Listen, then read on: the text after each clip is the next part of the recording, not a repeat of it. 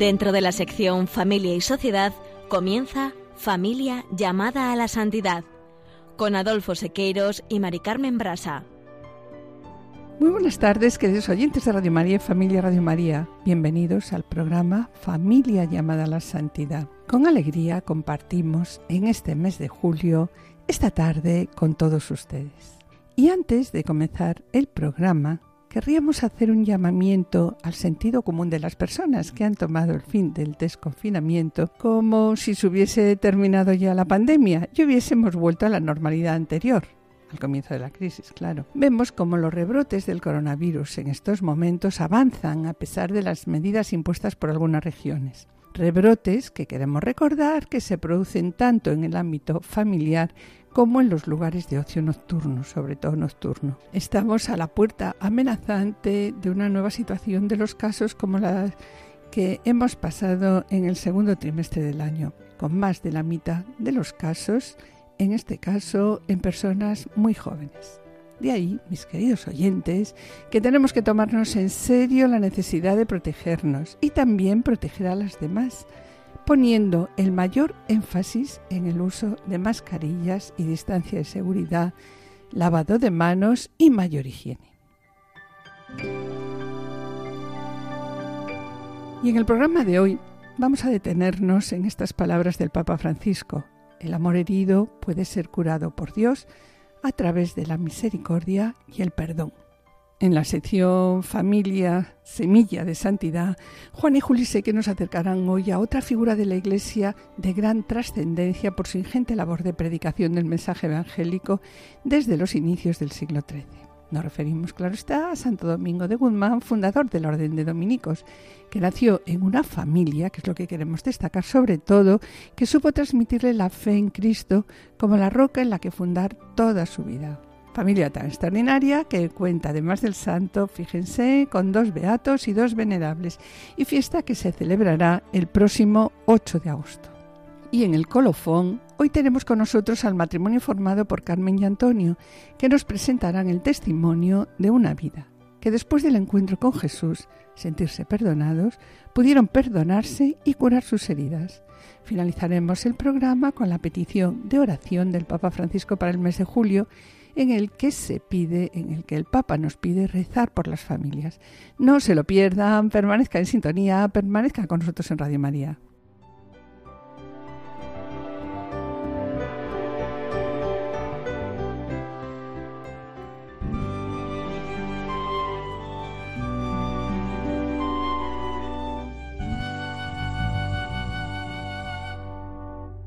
Amor herido puede ser curado por Dios a través de la misericordia y el perdón. Y quiero añadir, la misericordia de Dios acaricia las heridas de nuestros pecados. Pues bien, mis queridos oyentes, para hablar de la misericordia de Dios, de cómo Dios perdona los pecados, de cómo la misericordia divina es una gran luz de amor y de ternura, es también la caricia de Dios sobre las heridas de nuestros pecados, comenzamos el programa de hoy. Y comenzamos el programa de hoy acudiendo a un fragmento de la parábola del Hijo pródigo. Cuando todavía estaba lejos, su padre lo vio y se le conmovieron las entrañas. Y, echando a correr, se le echó al cuello y lo cubrió de besos. Su hijo le dijo Padre, he pecado contra el cielo y contra ti, ya no merezco llamarme hijo tuyo. Pero el padre dijo a sus criados Sacad enseguida la mejor túnica y vestísela, ponedle un anillo en la mano y sandalias en los pies. El personaje principal de esta parte ya no será el Hijo, sino que será el Padre. Y vemos cómo es allí donde Cristo desplegará todos los recursos de su corazón y tratará de hacernos descubrir algo de este admirable Padre. Bien, pues para hablarnos de Dios Todopoderoso, Cristo nos muestra a este Padre que todos los días espía el horizonte esperando ver regresar a su Hijo, el Hijo perdido, el Hijo pródigo. Entonces el Padre se arroja sobre el cuello de su Hijo. Y esto nos lo dice Cristo, esto nos lo dice Cristo para hablarnos de Dios Padre con respecto a nosotros, pobres pecadores. Y, y a continuación dice, y lo abrazó por largo tiempo. No esperaba eso en absoluto. El pobre muchacho realmente estaba sorprendido con la actitud de su padre. Bien, es una parábola para hablarnos de y recordarnos cómo Dios, el Padre, canta la bienvenida al pecador. Esta es una forma con la que Cristo nos hace descubrir el amor inimaginable y escandaloso del Padre. Y sobre la misericordia y el perdón hablaremos eh, acompañados de unos amigos, Antonio y Carmen, en el colofón.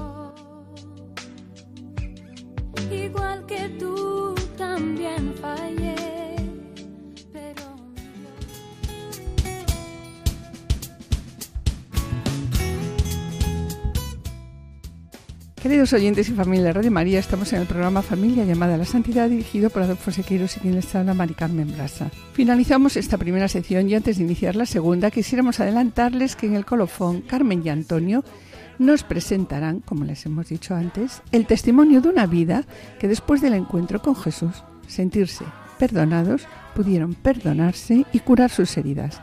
No os lo perdáis, permaneced con nosotros, permaneced en Radio María. A continuación, Juana Sé que nos ofrecen hoy el ejemplo de la vida de la familia de Santo Domingo de Guzmán. Familia tan extraordinaria que cuenta, además del santo, como les hemos dicho, con dos beatos y dos venerables, y fiesta que se celebrará el próximo 8 de agosto. Gracias, Señor.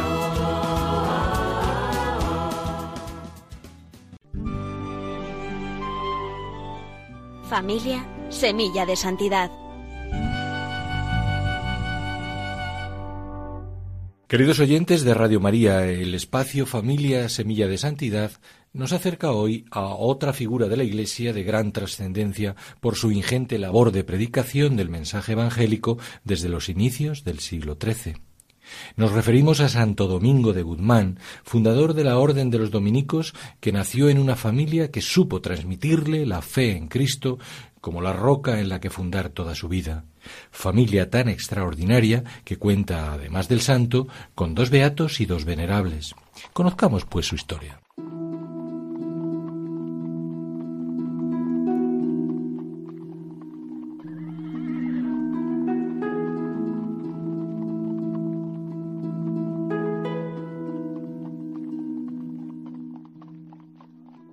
Los padres de Domingo fueron don Félix de Guzmán y doña Juana Garcés, más conocida como Juana de Aza. Ambos pertenecían a la nobleza castellana y desde su matrimonio hacia 1160 residieron en su señorío de Caleruega, en la provincia de Burgos. Tuvieron tres hijos, Antonio, Manés y Domingo. El padre, de natural bondadoso y justo, gobernaba sus posesiones y trataba a sus vasallos con generosidad y afecto lo cual constituiría sin duda un ejemplo para sus hijos. Juana, la madre, guiaba a todos ellos en la práctica de la caridad cristiana, distribuyendo alimentos y cuidados entre los necesitados.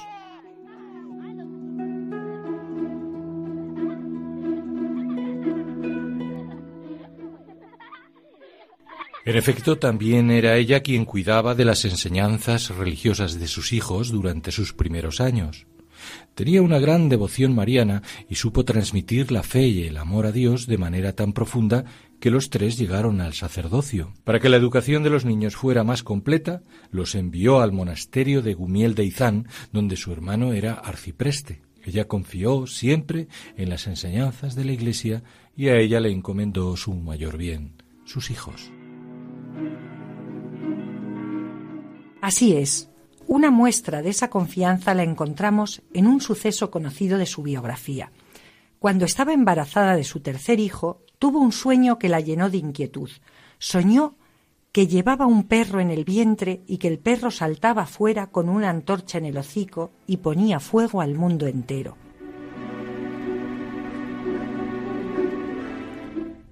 Hizo una peregrinación al cercano monasterio de Silos para encomendarse en oración a Santo Domingo y pedirle que la iluminara. Sintió que el santo le decía que el niño que iba a nacer dedicaría su obra a cuidar del rebaño del Señor. Juana, confortada, prometió poner al niño el nombre de Domingo. Más tarde, el perro se convertiría en el símbolo de la Orden de Santo Domingo y también dio origen al juego de palabras dominicanes, los perros guardianes del rebaño del Señor.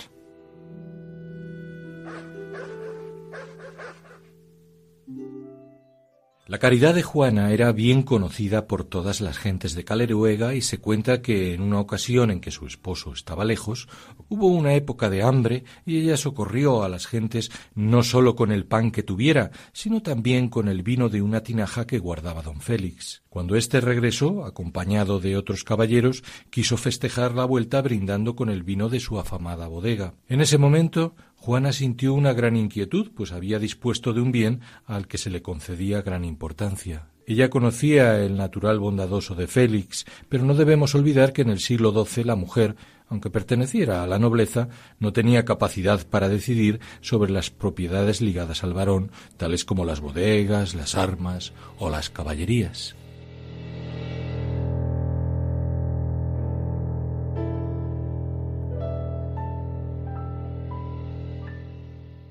Temor e inquietud decimos cuando el esposo le pidió que se sirviera el vino. Juana bajó a la bodega y se encomendó a Dios para que la librara del trance.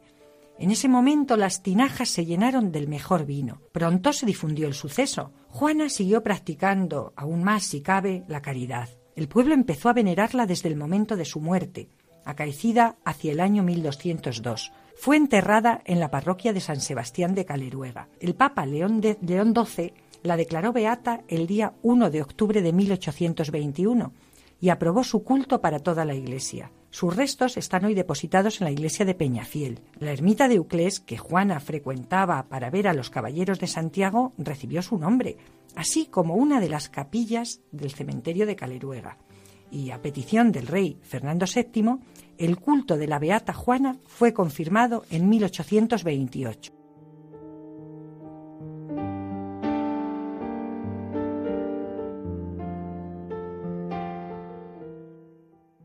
Por su parte, don Félix muere a los sesenta años de edad con fama de santidad entre los suyos y hoy es considerado como venerable.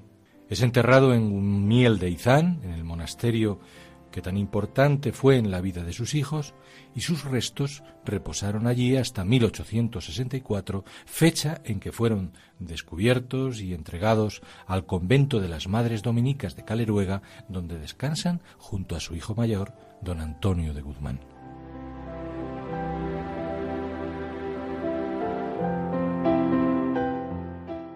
La semilla de padres tan virtuosos fructificó en sus tres hijos de modo admirable. El mayor, Antonio, nace en Caleruega hacia 1164. Al igual que sus hermanos, se cree que después de su primera infancia fue educado por su tío, que era arcipreste en Gumiel de Izán. Hacia 1190 recibe las órdenes sagradas y como había aprendido principalmente de su madre, se dedicó al ejercicio de la caridad, cuidando a pobres y enfermos, precisamente en el monasterio de Silos, tan ligado también a la devoción de su familia. Cuando mueren sus padres, entra en posesión del señorío de Caleruega y debe renunciar a la vida consagrada. Pero la providencia le marca en su nuevo estado otro camino de santidad. Transforma su residencia en un hospital para los más necesitados y a su mantenimiento dedicará las rentas de sus cuantiosas posesiones. Por todo ello es declarado venerable por la Iglesia. El segundo hijo, Manés de Guzmán y Aza, nace también en Caleruega hacia el año 1168. Al igual que sus hermanos, recibe las primeras enseñanzas de sus padres y de su tío don Gonzalo de Aza en el monasterio cisterciense de Gumiel de Izán. Cuando es ordenado sacerdote, permanece en este mismo monasterio. No imaginaría el joven religioso que su vida no iba a transcurrir en esa pequeña casa de oración que fue su hogar desde la infancia. También el Señor a él le deparaba otro camino, esta vez ligado al proyecto evangelizador de su hermano Domingo.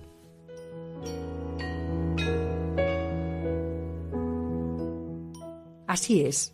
Pronto se incorpora a la labor apostólica de Santo Domingo en el sur de Francia y es una pieza fundamental en los inicios de la Orden de Predicadores. Sirva como dato el que el 15 de agosto de 1217 salió con otros compañeros hacia París para fundar el convento de Santiago.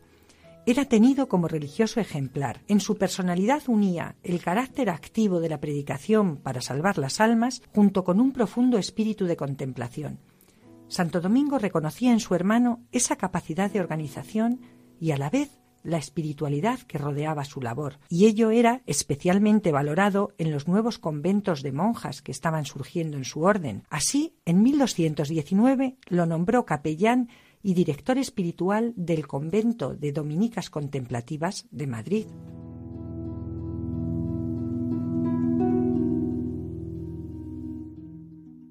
Manés fue hermano de sangre y sobre todo de fe de Santo Domingo. Dedicó su vida al gran proyecto de difusión del mensaje evangélico que era la obra de su hermano.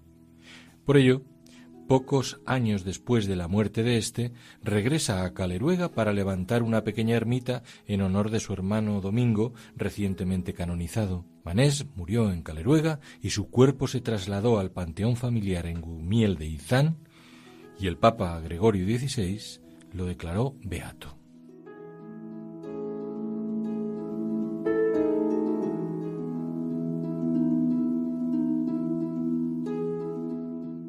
En esta familia santa, la figura central es Domingo de Guzmán, cuya biografía y labor evangelizadora son universalmente conocidas.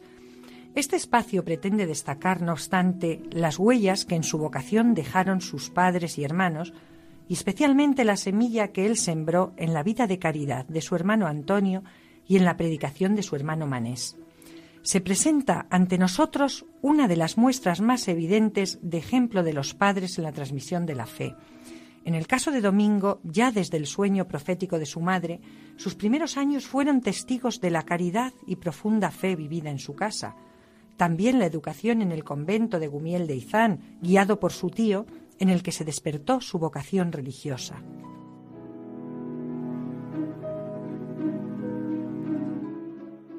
Efectivamente, en este camino aparecen algunas acciones reveladoras de la enseñanza de su familia, como cuando Domingo, que era estudiante de teología en Palencia, en una época de sequía que provocó una gran hambruna, vendió sus libros, que era su bien más preciado, para dar de comer a los pobres, y refiriéndose al material de pergamino en que se escribían los libros, dijo No quiero estudiar en reses muertas mientras las personas se mueren de hambre.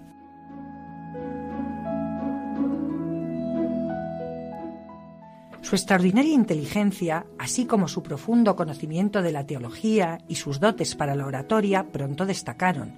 El obispo de Palencia le nombró vicario general de la diócesis, y en 1205, por encargo del rey Alfonso VIII de Castilla, acompañó al obispo de Osma para concertar en la corte danesa las bodas del príncipe Fernando. Con este motivo tuvo que hacer viajes a Dinamarca, Francia y Roma. En estos viajes conoció las dificultades por las que pasaba la fe, principalmente por la extensión de la herejía albigense, y siente así que su misión está en la predicación. Para remediar los males que la ignorancia religiosa producía en la sociedad, en 1215 establece en Toulouse la primera casa de su orden de predicadores. A lo largo de seis años funda más de 60 comunidades y esta gran obra espiritual termina por agotarlo físicamente. Así, tras una breve enfermedad, murió el 6 de agosto de 1221 a los 51 años de edad en la ciudad de Bolonia, el convento de San Nicolás de las Viñas aún conserva sus restos mortales. Una vida en la que se cumplió el sueño profético de su madre. Santo Domingo de Guzmán fue efectivamente ese perro guardián del rebaño del Señor que llevó y lleva con la antorcha de la fe el mensaje evangélico de Cristo. Que la intercesión de esta familia santa ilumine nuestros hogares para que fructifique también en ellos la semilla de santidad.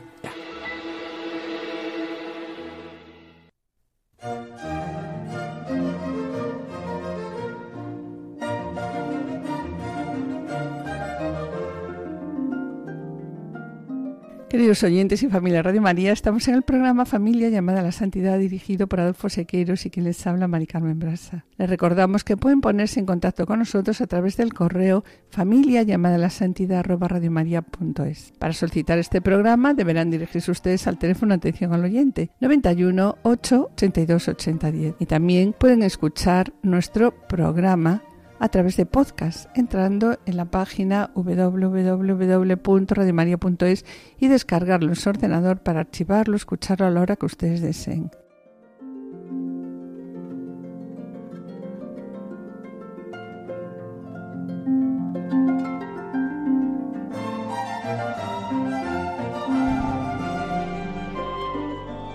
Colofón.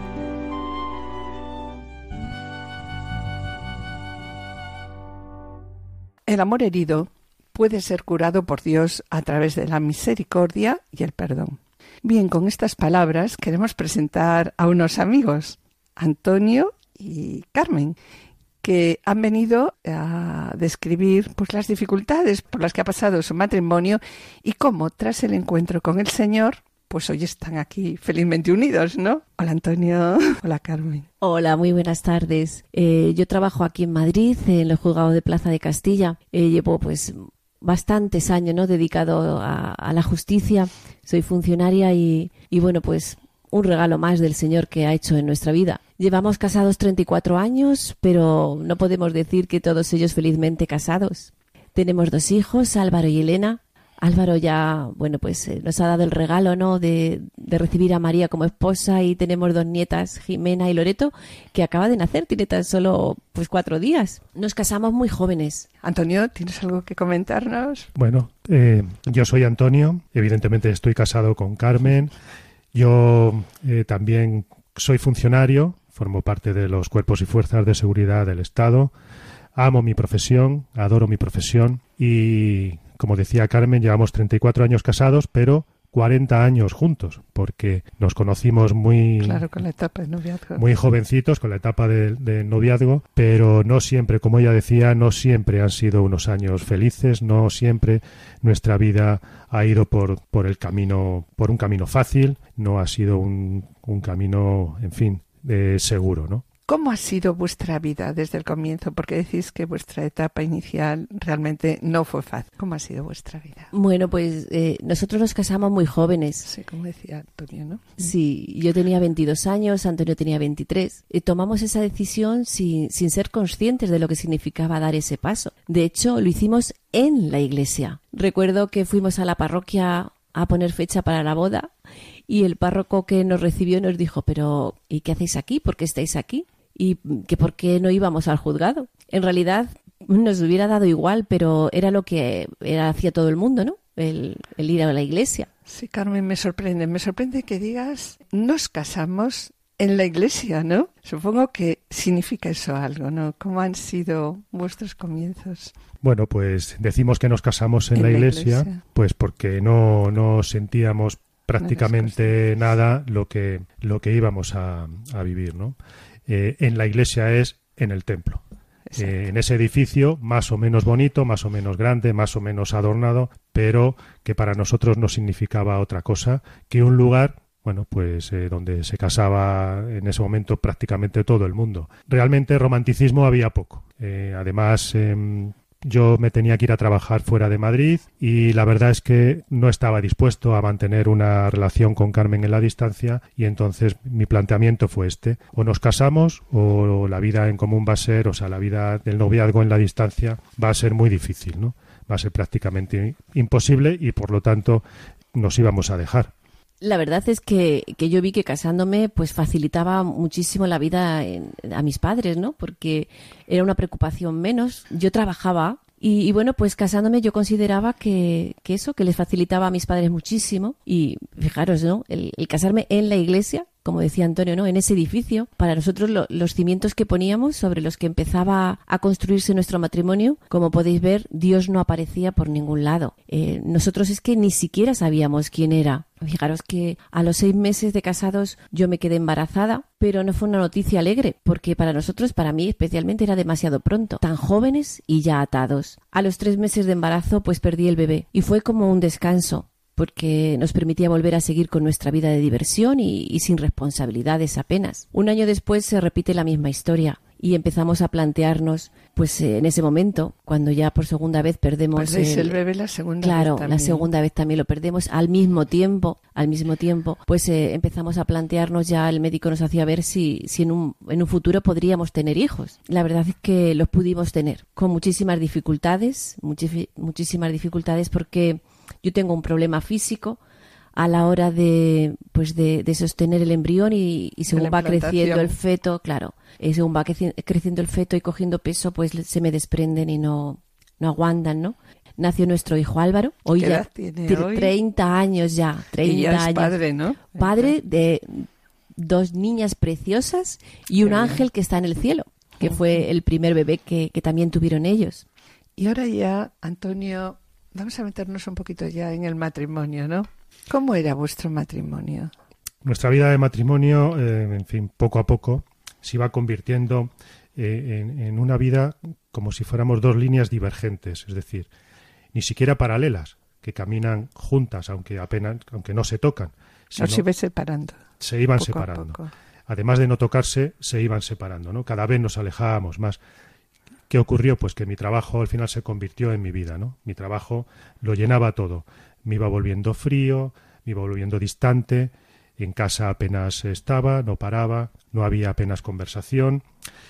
Y, yo siempre, por lo de mi trabajo también, me, me, ponía como una especie de armadura, ¿verdad? Que me hacía intocable por aquello del el miedo al que, al que me hicieran daño a mí, eso impedía de alguna manera que los demás también me llegaran, ¿no? Vivíamos como, como digo, como dos extraños, bajo el mismo techo y lo único que hacíamos era compartir eh, gastos, criar a nuestro hijo porque era nuestra obligación. Como compañeros de piso. Como compañeros de piso. Eso es. Como podemos ver en tantas series de televisión. Sí, sí, pues eso. Lo que provocaba en nosotros, ¿qué? Pues muchas discusiones, ¿no? Porque ni siquiera en la forma de educar a nuestro hijo estábamos de acuerdo. Carmen, Hasta tal punto que, que, fijaros, con tres años, nosotros que pensábamos que, que nuestro hijo no se enteraba de nada, pues eh, él mismo eh, nos dijo, ¿no? Me dijo un día, se acercó en una de las discusiones que teníamos Antonio y yo, se acercó a mí y me dijo, me voy a vivir con mi padre y con otra señora. ¿Pero existía esa señora? No, no, no existía esa señora. Él se daba cuenta y sabía dónde podía hacer daño. Sabía ah. dónde a, mí me podía me podía tocar, claro, ¿no? Le digo que papá tiene otra. Claro, papá tiene otra señora. Él comprendía, ¿no? Que, que si su madre estaba pasándolo así de mal, pues él lo estaba pasando también, ¿no? Y no iba a ser su madre, me decía, no es mi madre, pero me voy con papá y con otra señora. Fijaos qué curioso porque aquello evidentemente iba de mal en peor, ¿no? Hasta que llegó un día en el que tras una fuerte discusión, y además recuerdo que estábamos eh, de vacaciones, precisamente de vacaciones, ¿no? Cuando que es cuando más se discute, de todas maneras, porque es cuando se tiene más tiempo. Cierto, cierto. Tienes más tiempo, te ves durante más tiempo y entonces eh, bueno, pues yo ya preparé la maleta, ¿no? Preparé la maleta y me iba dispuesto a terminar con, aquella situación. Pero al salir por la puerta, y de verdad que con toda la disposición para marcharme, eh, me encontré, qué sorpresa, con mi suegro en la puerta, que se puso muy serio. Eh, yo siempre le he respetado mucho y entonces me dijo, haz el favor de entrar. Bueno, ahora, transcurrido el tiempo, después de muchos años, eh, me doy cuenta de que aquel encuentro fue algo providencial. Y como hablas de, tu suegro, ¿qué actitudes tenían vuestras familias? ¿Intentaban uniros? ¿Intentaban separaros? ¿Qué tipo de consejos ¿no? intentaban dar? Bueno, pues por supuesto que, nuestras familias conocían la situación que vivíamos. Eh, con mis suegros, bueno, no teníamos tanta relación, no se mantuvieron un poco al margen, ¿no? Pero mis padres sí, mis padres han intentado ayudarnos muchas veces, ¿no? Y varias veces intentaron hablar con nosotros, pero aunque hablaban y conseguían muy poco, ¿no? Muy poco resultado, no, nunca, nunca dio resultado. Después de, llevar varios tiempos, varios años fuera de, de, Madrid, pues ya ante esta situación decidimos que, que, lo mejor era que yo volviera a Madrid con nuestro hijo. Separaros. Sí. Cada uno se cada uno, en un sitio. Sí, vivir cada uno en un sitio. Sí, cada uno tenía su trabajo, no teníamos ningún problema a la hora de, de, mantenernos y bueno, intentando, ¿no? Que, que, con la distancia, pues a ver si daba resultado, ¿no? Y de alguna manera, pues nos echábamos de menos. Y claro, en Madrid estaba Carmen, ¿no? Sí, porque yo estaba eh, trabajando en Barcelona. En Barcelona. ¿Y os veíais el fin de semana o Nos veíamos pocos fines de semana, que yo bajaba sobre todo por... Por, por razones profesionales, a lo mejor. Claro, y en alguna ocasión por ver a, a mi hijo Álvaro, que estaba con, con Carmen en, en Madrid. Pero no bajaba mucho, no bajaba mucho porque eh, trabajaba, el trabajo te absorbía. trabajaba muchas veces fuera de Barcelona también, de la propia ciudad, con lo cual lo tenía muy difícil. Pero sí que así transcurrió un año y medio y después de un año y medio, pues bueno, pues yo decidí volver a Madrid. Eh, comenzó una etapa nueva en la que de alguna manera quisimos darnos una oportunidad, volvíamos a vivir juntos después de este periodo de, de, separación. Álvaro ya tiene siete años y fue entonces cuando también con muchas dificultades, pues nació nuestra segunda hija, nuestra hija Elena, ¿no? Pero bueno, aún así, ni siquiera el nacimiento de esta, de esta niña Mm, pues acabamos de remontar, ¿no? Nuestra vida volvía a ser de nuevo una auténtica rutina. Y una pregunta, ¿vosotros hablabais y dialogabais sobre lo que os estaba pasando? ¿Profundizáis un poco en lo que estaba sucediendo o no? O sea, simplemente queríais arreglarlo. Queríamos arreglarlo, claro, sin, sin entrar en mayor profundidad. Sin entrar a ver el origen de lo que estaba pasando. No había tampoco un exceso de, de sinceridad y siempre ocultábamos cosas, no sé, no, no. Entonces, claro, esto hacía que... Y cuando hablabais eso seríais, me imagino, claro. Era el sacar siempre el saco. El saco, cada vez que intentábamos hablar, sacábamos el saco, cada uno con lo que llevaba, echándonos en cara. Y el darnos esa oportunidad o el intentar arreglarlo era egoístamente, porque lo que buscábamos era... Eh,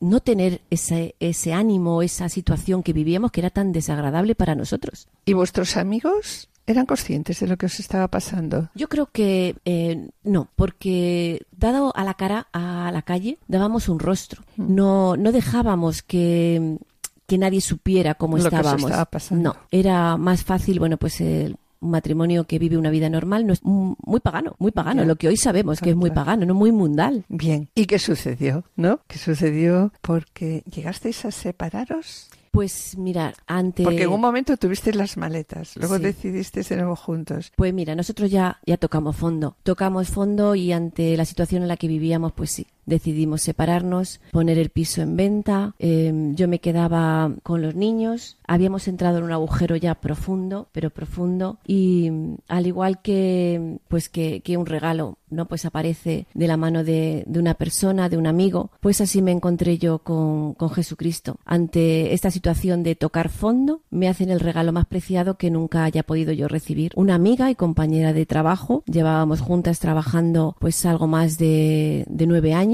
en el mismo juzgado y ella había pasado por la misma experiencia de fracaso matrimonial que yo. Y mm, ella me ofrece lo que a ella un día le ofrecieron, ¿no? Hacer un parón en, en su vida probar que había algo más que podía conocer y bueno pues el regalo que me propuso esta amiga pues era un cursillo de cristiandad la verdad es que me costó muchísimo tomar la decisión después comprendí que esta amiga era el instrumento que Dios ponía en mi vida para dejarme amar por él y, y la verdad es que llegaba a mi vida de una forma silenciosa y solo si yo con la libertad que, que, él me había dado y le decía sí, pues entablaría ese encuentro, ¿no? Que, que, por mí misma nunca lo hubiera conseguido. Accedí, accedí a realizar ese stop en mi vida y una noche me encontré haciendo un repaso pues a, a la película de mi vida. estando en el cursillo, ¿no? Sí, sí, sí, fue estando en el cursillo. Nunca, nunca había pasado una noche tan a solas. Y sin embargo, de pronto, pues eh, empecé a escuchar en el interior de, de mí, ¿no? Unas preguntas que, que quizás nunca, nunca me había planteado, ¿no?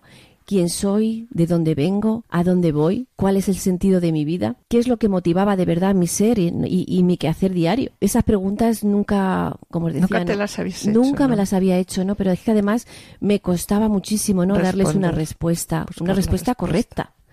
Y empecé a sentir de, eh, una presencia a mi lado.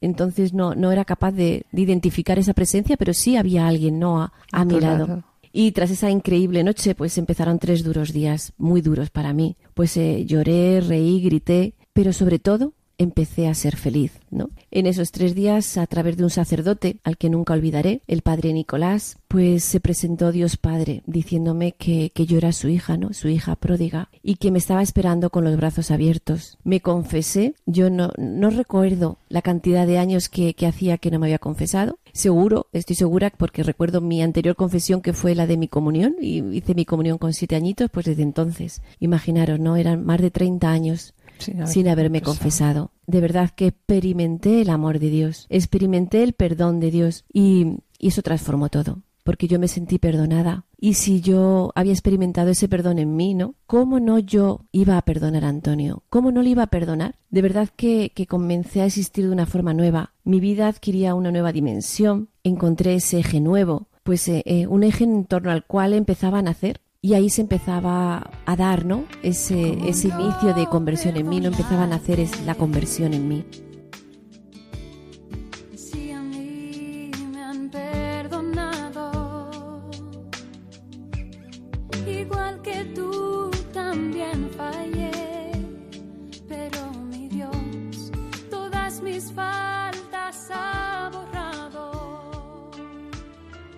Están escuchando Familia llamada a la Santidad con Mari Carmen Brasa y Adolfo Sequeiros.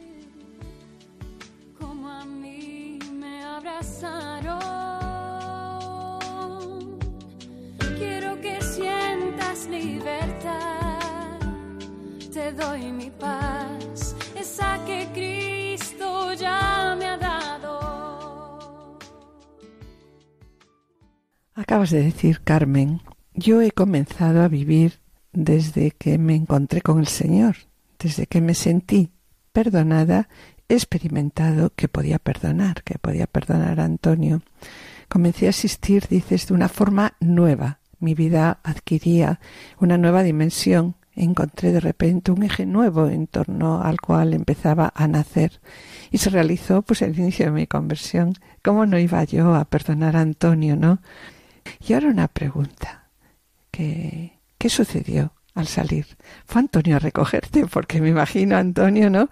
Que tú estabas en un lado del camino y ella estaba totalmente arriba de todo, con el Señor, o sea, pletórica, ¿no? La verdad es que sí, que, que, fue tan, tan, tan distinto.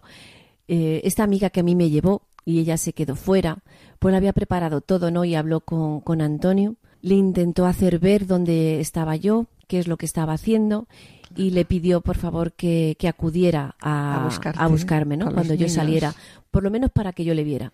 No, ella no sabía qué es lo que habría sucedido en mí, ni sabía qué reacción iba a tener Antonio, pero, pero ella tenía esperanza, ¿no? Ella tenía esperanza y le pidió que... Estaría rezando por ti esos días, me imagino. Fue tantísima gente la que estuvo rezando por, por mí durante esos tres días que, que es increíble, ¿no? Porque, porque cuando terminaron esos días no de encuentro y salí y me encontré con el, el mismo mundo que había dejado eh, el mismo mundo que había dejado aparcado tres días antes. Es que es un choque muy fuerte ¿eh? era el mismo marido los mismos hijos y cuando vi a Antonio que estaba allí y yo le conocía y sabía lo que había en esa cara detrás de, ese rostro no ¿Serio? yo puff, serio es poco no estaba además estaría asustada me imagino. yo le miré le miré a la cara y, y me dije que para mí misma, ¿no? Yo sentí que, que si me iba de ahí sola con Antonio, todo iba a ser igual, lo que ya habíamos decidido y lo que teníamos previsto. Pero, pero que tenía, perdona, hago un inciso. ¿Tenías previsto ya separaros? Sí, sí, ya lo habíamos hablado. Sí, sí, sí. Yo cuando yo llegué ahí, sí, sí, cuando yo llegué al, al, cursillo, nuestra decisión ya estaba tomada. Ya estaba tomada. Ya estaba tomada. Y, y yo creo que fue por eso, ¿no? Porque al tocar ese, ese fondo fue cuando el Señor echó la mano para, para sacarme. Y, y sí, ¿no? Eh, yo tomé esa decisión, me salgo de aquí, pero me llevo a quien he conocido. Me llevo a mi marido y a Jesús. Y junto a ellos, pues todo iba a ser mejor. Siempre me lancé y tan solo dije algo en voz alta y ante él, mirándole, le dije, aquí he aprendido a ser feliz y desde ahora solamente quiero ser eso, feliz. Antonio. Bueno. ¿Qué le dijiste? Pues yo cuando vi, cuando vi a esa mujer que, salía, esa Carmen, pues yo vi que era una persona distinta. Yo estaba tan lejos, a mí me, sorprendió todo aquello, ¿no? Yo veía cuando fui a buscarla, veía eh, gente sonriendo, gente feliz, gente que cantaba, gente que daba palmas y yo, por mi forma de ser, yo aquello para mí era un espectáculo, pues mm, que no que me chocaba mucho, ¿no? Yo en el que tú no ibas a entrar. En el que yo, por supuesto, tu carácter. Estaría bueno. Yo nunca, jamás iba, iba a hacer algo así, ¿no? Yo soy más serio, yo esto no lo puedo. ¿Y qué te dijo Antonio, Carmen? Pues Antonio me miró, me miró muy fijamente, ¿no? Como él suele hacer, y me dijo, Carmen, no eres la misma, eres otra. E insistió diciendo, creo que es el principio de nuestro fin. Y qué razón tenía, porque era el principio de una nueva vida, llena de amor, de comprensión, de ternura, de amistad, de respeto, de sencillez.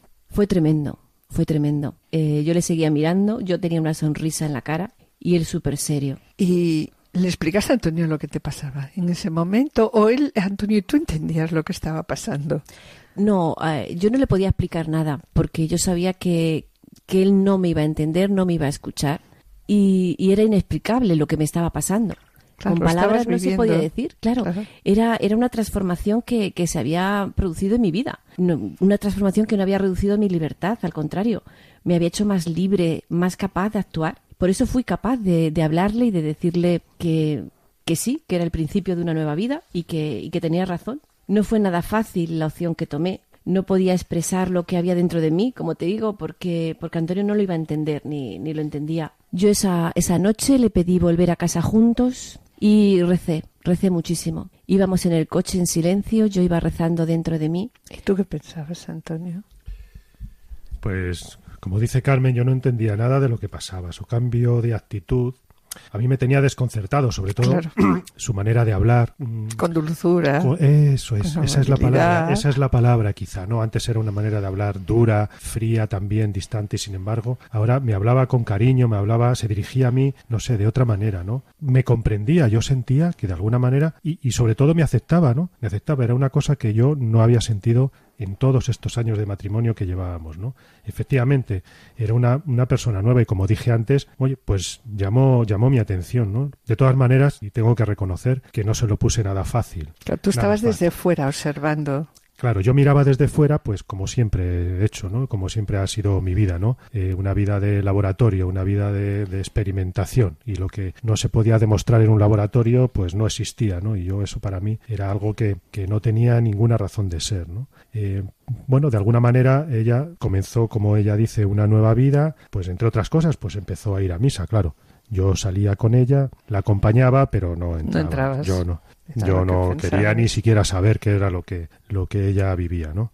Sin embargo, em, a mí, de alguna manera, me, ya digo, me, me, sorprendía su forma de salir, su forma de, de actuar, ¿no? Y una cosa me, que, me, quedó, me quedó muy clara, ¿no? Que de repente hubo algo, hubo algo que me hizo pensar y desear ser como ella, ¿no? Tomar, o sea, poder vivirlo como ella, o sea, vivir lo que ella estaba viviendo, ¿no? Carmen. La verdad es que es que fue increíble, ¿no? Cómo experimenté pues ese ese cambio, ¿no? En, en mi vida porque pude entregarme a Antonio, que nuestra unión conyugal pudiera darse de verdad, ¿no? Mis hijos también estaban desconcertados con el comportamiento de su madre, ya no chillaba. ¿qué edad tenían los niños? Pues eh, en aquel momento Álvaro tenía, iba a hacer 10 años, 10 años, y Elena no llegaba a los 3. Y la verdad es que, que ellos mismos también lo notaron, ¿no? Ya su madre no chillaba, tenía buena cara, sabía reírse y además les daba abrazos, ¿no? Y una cosa me quedó muy clara, ¿no? Pues que, que todos los actos de mi vida, todos los actos con este encuentro con Jesucristo, pues se vieron afectados. Y, y hay algo que me ayudó muchísimo, y ha sido poner nombre a nuestros primeros hijos. Les pude poner nombre, he podido pedirles muchísimas veces perdón por no haberme alegrado, ¿no? De, de tenerles con, con nosotros, ¿no? de no haberles deseado y eso me ha ayudado, me ha ayudado a, reconstruir por dentro, ¿no? Y a reconciliarme con ellos. Bueno, pues llegado a este a este punto, como he dicho antes, claro, Carmen, había cambiado tanto que yo al final, pues me llamó la atención, ¿no? Y, uno de los días que ella entraba, entró a, a la iglesia, pues yo entré también, ya por curiosidad, ¿no? a mí me, ya me llegó a, a llamar tanto la atención que dije, quiero entrar, quiero entrar a ver qué pasa ahí, ¿no? ¿Qué es lo que ocurre? Y, durante la celebración yo sentí algo extraordinario, ¿no? Hubo algo, hubo un momento durante la homilía de, del sacerdote en que yo sentí que, que sus palabras de alguna forma iban dirigidas a, iban dirigidas a mí. Así es, parece algo, sí, me llamaba la atención. Fijaos como yo era, ¿no? Como yo era eh, un hombre empírico, ¿no? Un hombre de experiencia y sin embargo aquello era algo, algo misterioso que llegó a mi corazón. Recuerdo que además el sacerdote eh, predicaba sobre el pasaje del Evangelio cuando María Magdalena y las otras mujeres fueron al, al sepulcro y se encontraron allí con el, con el ángel que les dice, eh, ¿a quién buscáis? ¿no? Y, y ellas llorando, ¿no? Porque no veían al Señor, no veían a Jesucristo y él les dice, Cristo no está aquí, ha resucitado. Bueno, pues esa palabra, resurrección, ese ha resucitado, eh, fue lo que escucharlo me hizo preguntarme acerca de la vida tan vacía que yo llevaba, ¿no? que tenía que cambiar de alguna manera. Yo que sentía pues como hemos venido diciendo, que estaba muerto en vida, ¿no? Aunque vivíamos, pues era una vida vacía, una vida eh, de alguna manera muerta, pues yo sentía que tenía que resucitar, ¿no? Que quería vivir precisamente como mi esposa estaba viviendo en ese momento. Toda una tormenta de deseos, sentí en mi interior que no sabía cómo empezar a ordenar.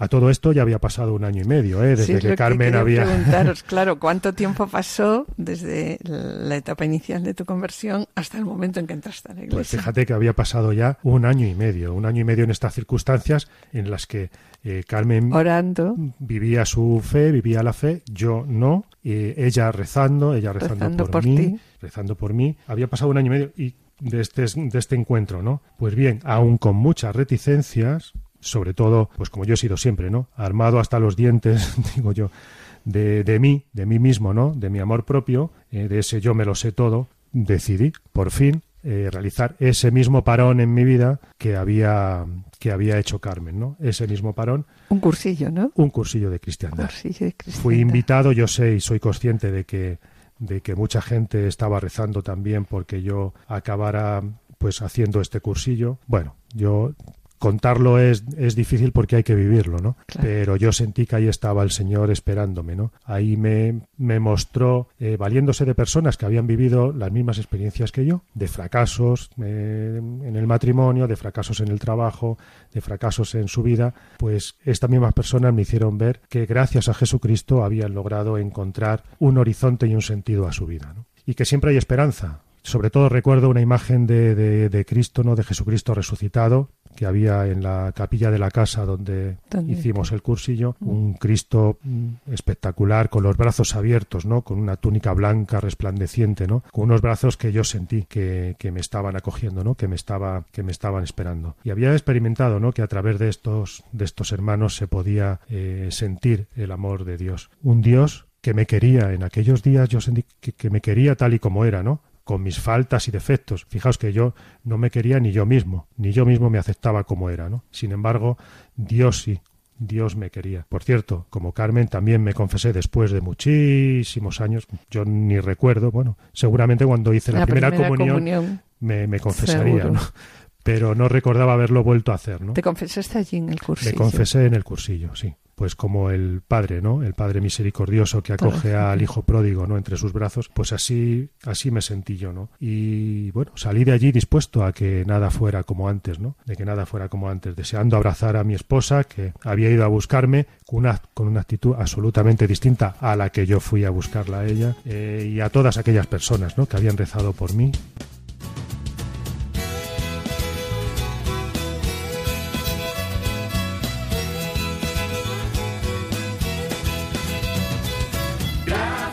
Señor, me siento perdonado. Gracias Señor por tu perdón.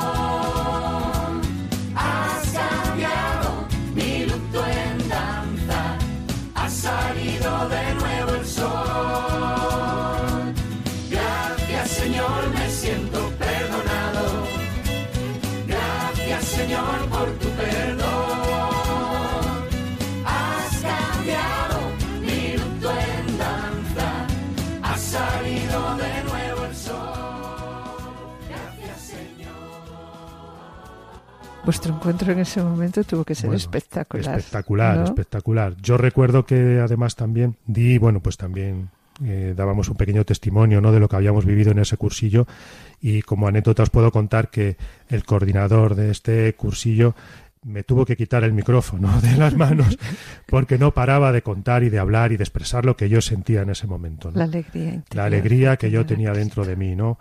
Había vuelto a nacer, ¿no? Era un... Supongo yo que ese abrazo no lo olvidaríais. ¿no? Eso no lo, no lo voy a No olvidar en toda mi vida. sí. vida, el y el primer encuentro con mi esposa, el encuentro con mis hijos, eso es, fue realmente no sé, nos fundimos en un abrazo que nos hizo volver a vivir pues un matrimonio nuevo, ¿no? totalmente renovado con Cristo entre nosotros. Ahora sí, con dificultades, por supuesto. Está ¿eh? claro, está claro. Y ya desde ese momento está claro que la fe no se puede vivir solo, ¿no? Que es necesario vivirla en comunidad. Eh, ¿Cuántos años hace, para centrarnos un poco, pues mira, cuántos años hace desde, desde tu cursillo de cristiandad? Mira, ah, bueno, más yo- o menos. Sí, desde yo, cursillo yo- de el mío Sí. fue en el año 2000, en febrero del 2001 y Antonio fue año y medio después, que fue en noviembre del 2002. Bueno, y desde ese momento, eh, ¿cómo habéis vivido la fe? Eh, nosotros después de aquel cursillo eh, nos abrimos a la iglesia porque vimos la grandeza que, que Dios había hecho a través de nos- a- en nosotros a través de esa iglesia y nos ofrecimos a- al párroco de nuestra parroquia que era quien había estado rezando a escondidas de mi marido y ofreciendo tantísimo por por nuestro matrimonio, ¿no? Ha sido pues el que ha sostenido este cambio, el que nos ha ayudado, el padre Antonio Soler, que ha sido el que pues el, el que nos ha ayudado, ¿no? Encontrarnos otra vez con, con el Señor. Y, y efectivamente, es necesario vivirlo en una comunidad porque solos no podemos, solos nos enfriamos, solos nos Ujú. dejamos y necesitamos que tire alguien de nosotros. Nosotros pertenecemos, vivimos en una comunidad neocatecumenal, caminamos en la segunda comunidad neocatecumenal de, de la parroquia del Pilar de Valdemoro, llevamos pues ya unos cuantos años viviendo pues esta espiritualidad de, de familia, porque en el camino lo que estamos es reviviendo nuestro bautismo, ¿no? Es un itinerario de fe a llegar a nuestra meta, que es el cielo, ¿no? Nuestros hijos también caminan, tienen sus propias comunidades. Ah, Están en el camino. Sí, también. mis hijos están en el camino también. eh, tienen, pues eso, ¿no? Sus, sus comunidades. Álvaro y María ya han, han formado su familia. Y bueno, pues ya nos han regalado la segunda nieta, ¿no? Y es una bendición, ¿no? El Señor nos ha prometido que, que la bendición es, es ver el fruto, ¿no? El fruto que, que da, que son, son los nietos, ¿no? Son los hijos de nuestros Los hijos. hijos Poder de los ver hijos, sí. a los hijos de nuestros hijos, ¿no? Algo más tienes que decir. Bueno, pues poco más podemos decir, ¿no? Eh, Bueno, simplemente agradecer que hayáis podido contar con nosotros. Muchas gracias y que el Señor os bendiga. Bendiga. Muchísimas gracias, muchísimas gracias y, Muchas gracias. Gracias por vuestras palabras y que el Señor os bendiga a vosotros y a vuestra familia y a vuestras nietas.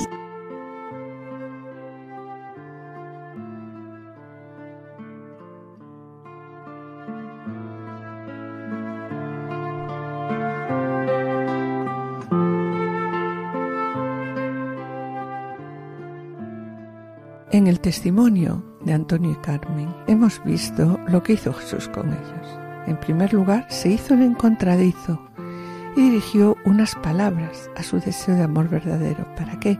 Para liberarlos de todo lo que oscurecía su vida y conducirlos a la alegría plena del Evangelio. Está claro que Dios ofrece gratuitamente su perdón a quienes están abiertos a la acción de su gracia. Esto sucede, como hemos visto, cuando ese arrepentimiento, unido al propósito de cambiar de vida y dirigir su vida según la voluntad de Dios, se cumple.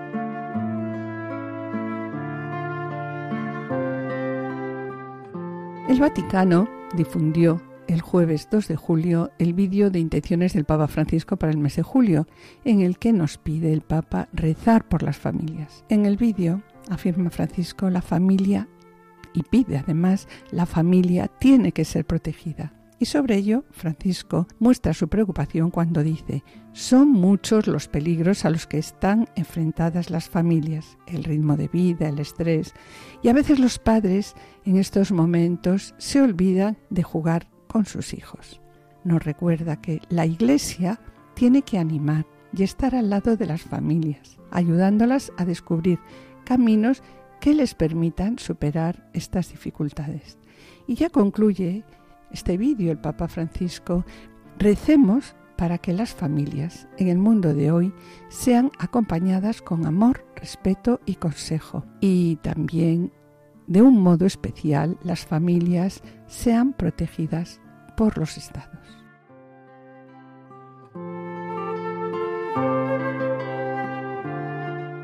Y con pena, mis queridos oyentes, tenemos que despedirnos. Hemos comenzado el programa con estas palabras del Papa Francisco que queremos recordar.